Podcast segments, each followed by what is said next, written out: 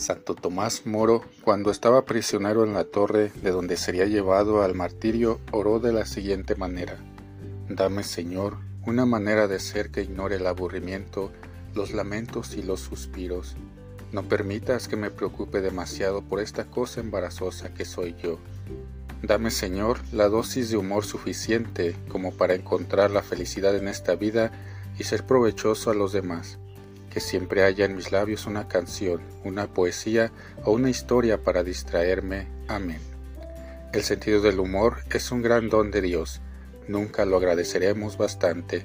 Conviene pedirlo al Señor y no olvidarse de cultivarlo. Que lo disfrutes.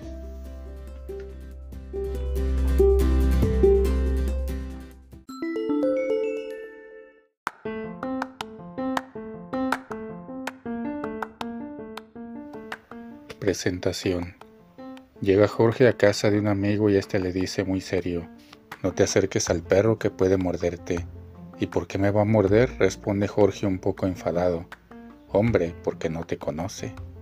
Pues dile que soy Jorge.